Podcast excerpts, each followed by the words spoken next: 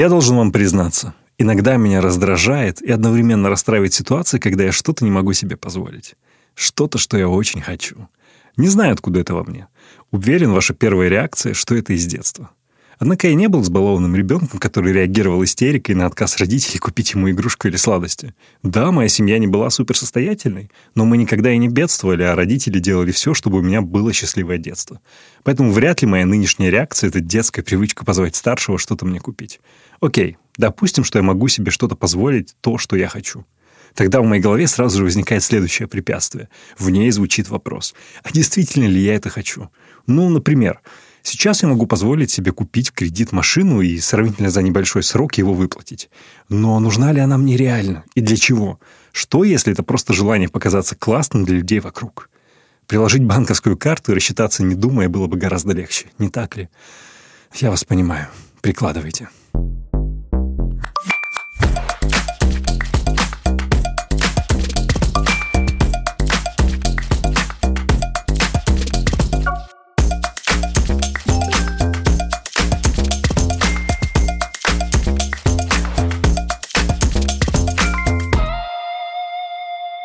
Меня зовут Антон Маслов, я любопытный транжира, а это «Прикладывайте» – легкий подкаст «Газпромбанка» и студии «Гласно» о сложных ситуациях с деньгами. В этом эпизоде мы будем разбираться, как принять тот факт, что мы не можем себе что-то позволить, и что же с этим делать. И не только с точки зрения финансов, а в первую очередь самим собой. Как не стать заложником собственных желаний и экологично преуспеть в мире потребления. Разобраться, как нас побуждают хотеть все новое и красивое, и как этому можно сопротивляться. В этом нам будут помогать помогать ученые, признанные специалисты и те, кто уже успели набить собственные шишки. Давайте начнем. Теперь вы должны признаться себе – Несмотря на то, что вы искренне хотите узнать, как принять и смириться с тем, что вы не можете себе что-то позволить купить, ваша главная мотивация – это не сохранение бюджета или желание начать откладывать на свою пенсию. Вы просто не хотите чувствовать себя вновь уязвимыми, незначительными и далее по списку. Самое ироничное в этом то, что именно по этой же причине вы хотя бы раз или даже больше покупали то, что вам не по карману. Исследователи называют такие покупки импульсивными, то есть те, которые совершаются на эмоциях. Но не переживайте, чтобы побороть врага, его необходимо знать в лицо. И у меня для вас хорошие новости, вы отлично с ним знакомы. Все же давайте разберемся, что именно происходит с нами, когда мы внезапно осознаем, что мы начинаем хотеть что-то, что не представляется для нас финансово возможным. И обратимся к тому, кто знает об этом наверняка. И об этом нам расскажет Егор Егоров, психолог и автор подкаста «Чай с психологом». В первую очередь, когда вообще человек не может себе что-то позволить, это вызывает у него фрустрацию. Фрустрация, э, наверное, самый простой способ объяснить, что это такое, это просто сказать прямой перевод с латинского. Напрасная надежда или там расстройство планов, например. Когда нет возможности удовлетворить тех или иных потребностей, возникает целая буря эмоций. То есть, если мы говорим про нейрофизиологические вопросы, да, то, например, сбывшиеся ожидания приводят к небольшому повышению уровня дофамина и вызывают такую слабую реакцию, позитивную реакцию. При этом несбывшиеся ожидания, когда фрустрация, да, приводят к резкому падению уровня этого самого дофамина, и это само по себе провоцирует ярко выраженную реакцию угрозы для нашего мозга. То есть, таким образом, те вещи, которые мы себе покупаем, приобретаем и так далее, со временем становятся все менее и менее интересными нам. Ты думаешь, что я сейчас э, куплю вот телефон, например, и вот тогда-то будет счастье. Если ты его не покупаешь, то это вызывает у тебя жутчайшую фрустрацию и яркую, сильную мотивацию сделать с этим что-нибудь. А вот когда у тебя сбывается ожидание, ну да, ты будешь счастлив день, два, ну, может, неделю, в зависимости от своих каких-то внутренних э, историй этого конкретного человека, но в результате через время для тебя этот телефон станет просто телефоном, и тебе захочется большего. Ну, надо же. Интересно, а деньги и возможность покупать себе что-то – это же ведь не всегда внутренний критерий успеха, выбранный себе человеком самим. Он же в том числе может быть и навязан извне, не так ли? Ну, то есть ты действительно можешь быть э, подвержен навязыванию ценностей со стороны. Безусловно, это постоянно происходит с помощью там, рекламы, СМИ, э, да и вообще каких-то, не знаю, соцсетей сейчас и так далее. Я тебе приведу пример очень известного бренда, который продает серебро по цене платины. Конечно, вот эти, знаешь, эти булавочки серебряные там, и вот, вот, вот эти... По крайней мере, я недоумеваю, почему скрепка стоит столько денег. Это довольно странно и парадоксально. Я не в контексте ситуации вокруг этого бренда, я не знаю его историю, например, настолько разбираюсь в моде и в ювелирке, чтобы я понимал, почему это столько стоит. Я понимаю, что э, если я сейчас начну копать, то с большой долей вероятности скрепочку-то я себе куплю. То же самое с э, продукцией компании. Мы все понимаем, что она стоит, мягко говоря, не столько. Тому, кто однажды решил для себя, что что-то хорошо, что-то плохо, что-то ценно, что-то нет, ему сложно представить альтернативные способы мыслить и решать по-другому. То есть, если у тебя жесткое и безальтернативное мышление, да, такое ригидное, то э, тебя убедить будет значительно тяжелее в определенных вещах. С другой стороны, если ты глубоко убежден, что выглядеть так, носить такие предметы, общаться с такими людьми – это только и есть статусность, говорить тебе о том, что меценатство это хорошо, не сработает. Сработает только в том случае, если твои коллеги, так сказать, по цеху тоже начнут, ну вот, собственно, делать. Очевидно, что слушая все это, у вас возникает единственный вопрос в голове. Ну а какая должна быть здоровая реакция на это? Ну какая должна быть экологичная реакция на это все? Егор, ну скажи нам это уже, ну скажи наконец-то. Нужно четко понимать, это опять же про самообман и осознанный выбор, нужно четко понимать, для какой цели тебе этот предмет если мы говорим про какую-то люксовую вещь, например. Что он даст тебе? Если у тебя есть достаточная финансовая возможность, и ты можешь себе это позволить, задать себе этот же самый вопрос. Этот предмет что мне дает? Он дает мне радость, мне будет приятно им пользоваться, ну окей, купи, ну у тебя есть возможность. Другой вопрос, когда этой возможности нет. Что этот предмет привнесет в мою жизнь? Потому что если этот предмет для меня сейчас поднимет мне настроение, повысит самооценку и так далее, ну, слушайте, есть способы дешевле. И опять же, они мало того, что дешевле, они еще долгоиграющие. Потому что у любого приобретения, это очень важно помнить, у любого приобретения материального есть срок годности, так скажем, которое он позволяет поднимать вам вот эти вот нейромедиаторы, ваши гормоны, давайте так скажем. Мне кажется, что здоровая реакция заключается вот в чем – если вы решаете, отвечая на эти вопросы, что вам этот предмет, объект или что-то еще действительно важен и нужен, и он сделает вас, не просто вас счастливыми, а он привнесет в вашу жизнь что-то очень крутое и важное и нужное, то тогда вы действительно можете пойти Пахать. на него, попытаться. Если получится, то даже если этот предмет не очень вам был нужен, вы получите эмоционально корректирующий опыт, вы получите опыт достижения – в целом это будет хорошо. Единственный важный момент. Такие вылазки не должны повторяться регулярно, по той причине, что если ты станешь такой собачкой Павлова, ты постоянно будешь пахать на какие-то вещи, получать те вещи, они будут тебя подкреплять, ты еще больше будешь на них пахать. Здесь о свободе уже речь не идет. Экологичность заключается в том, когда ты останавливаешься.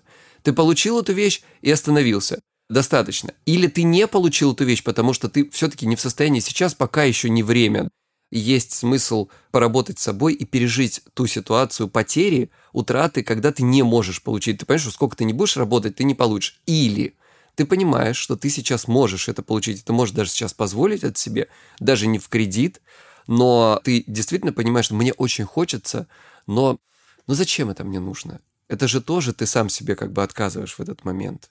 Поэтому это та ситуация, когда придется немножко пережить. Возможно, купить себе что-то, ну, такое менее, как это сказать, менее дорогое. То есть, э, чтобы сохранить вот этот вот позитивный такой настрой, нужно делать так, чтобы ваши вот эти ожидания, пусть и какие-то незначительные, тривиальные, такие обычные, мирские, мелкие, может быть, да, время от времени сбывались. Потому что постоянно держать себя в голоде нельзя. Угу. Егор, подскажи, а на твой взгляд, какая могла бы быть экологичная, здоровая реакция на столкновение с фактом, что ты не можешь себе что-то позволить? Как следовало бы реагировать? Все очень зависит от человека. Но в целом там не очень большое количество вариаций. Мы через эти предметы хотим закрыть свою какую-то психологическую э, потребность.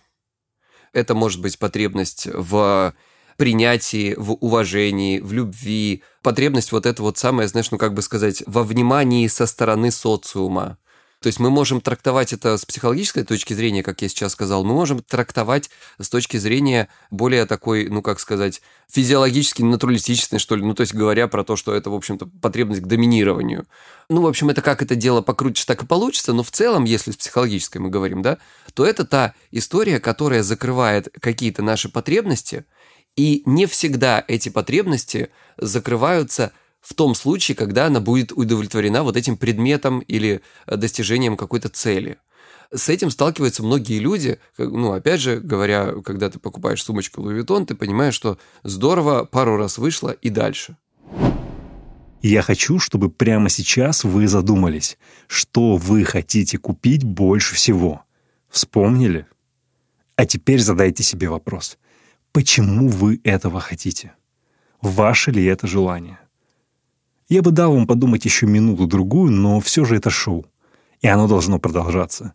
Отвечая на свой же вопрос, я хочу купить часы Rolex. Я даже знаю конкретную модель – Datejust. С серебряным циферблатом, безелем и браслетом из белого золота Jubilee. Такая модель стоит примерно 1 миллион рублей. В этот момент я могу представить, как вы подавились кофе или чаем. Почему я этого хочу?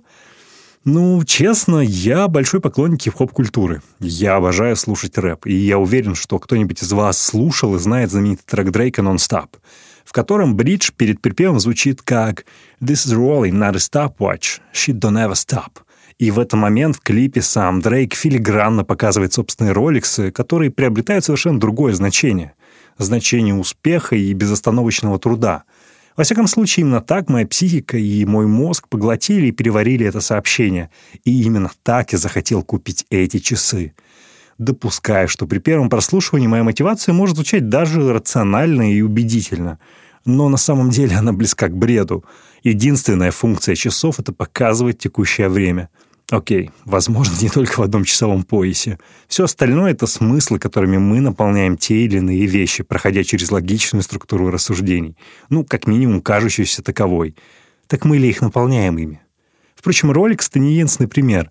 То же самое происходит и с вашим желанным немецким автомобилем, сумкой от французского модного дома и с той новой моделью iPhone. Незаметно и очень тонко нас подталкивают выбирать и хотеть что-то, что, например, расскажет миру о том, кто мы есть и что мы делаем за нас.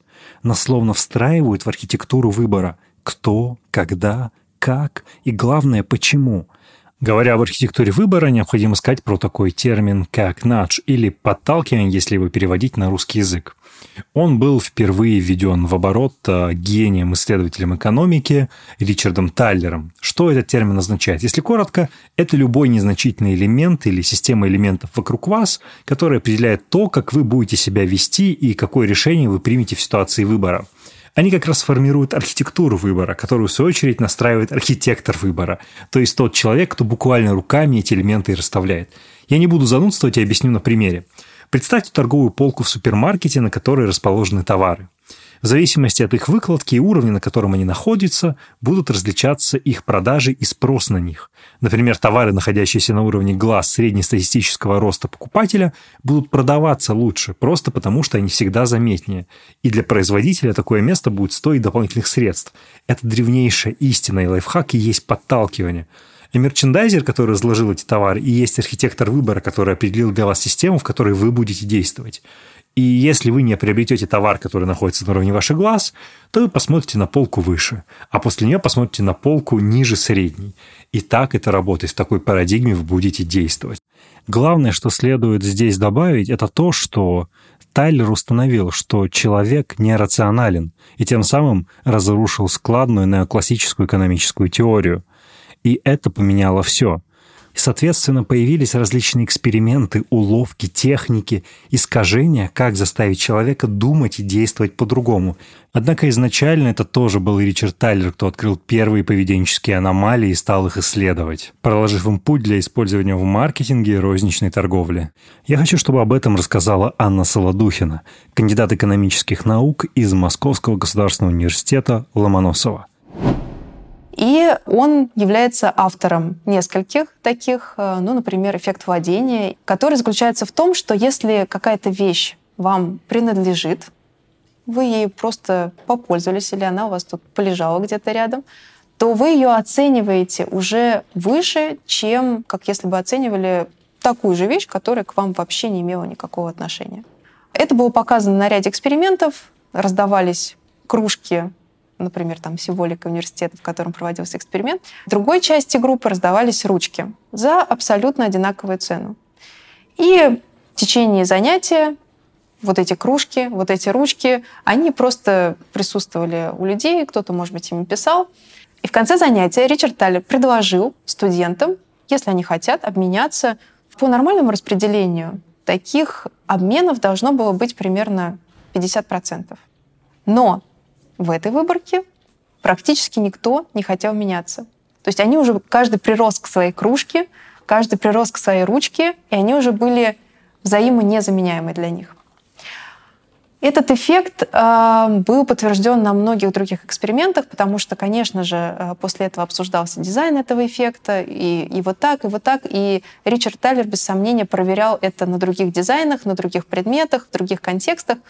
Но самое интересное, что если эксперимент может подвергаться вот таким научным нападкам, то жизнь, она проверяет несколько по-другому. И вот в маркетинге, например, сейчас это используется повсеместно, когда вам дают какую-то вещь подержать или попользоваться, какой-нибудь тест-драйв, например, или, например, вам дают подписку на какое-нибудь программное обеспечение. Говорят, через месяц, если не понравится, вот сейчас бесплатно, а через месяц, если не понравится, мы вас заберем.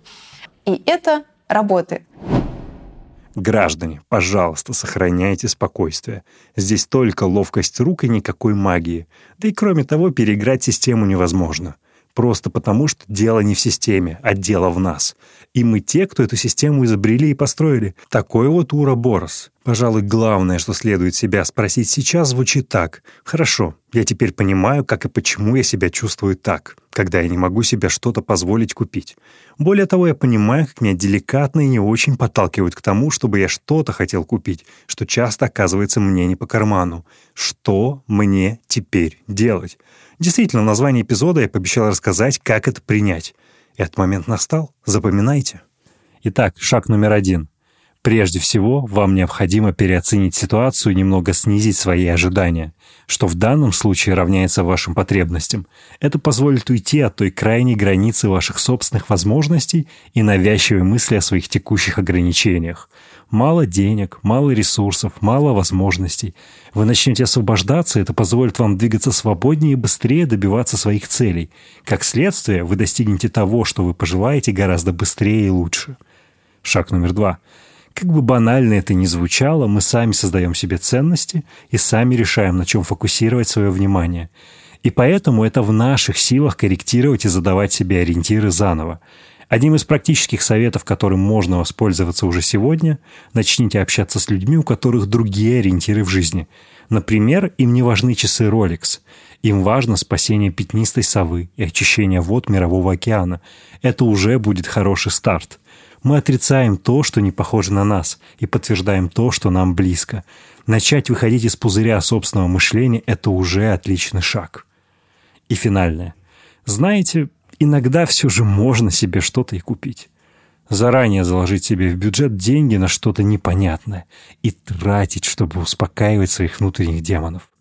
Если же бюджета на это нет, а демоны чрезвычайно сильны, то одним из разумных способов будет завести себе умную карту «Газпромбанка», которая дает возможность использовать накопительный счет со ставкой 7,5% и копить умный кэшбэк до 10% с каждой покупки, чтобы потом тратить его на всех своих демонов. Вы слушали «Прикладывайте». Это совместный подкаст «Газпромбанка» и студии «Гласно». Он доступен на всех подкаст-сервисах. Подписывайтесь, ставьте оценки и оставляйте комментарии. Да ладно вам, прикладывайте.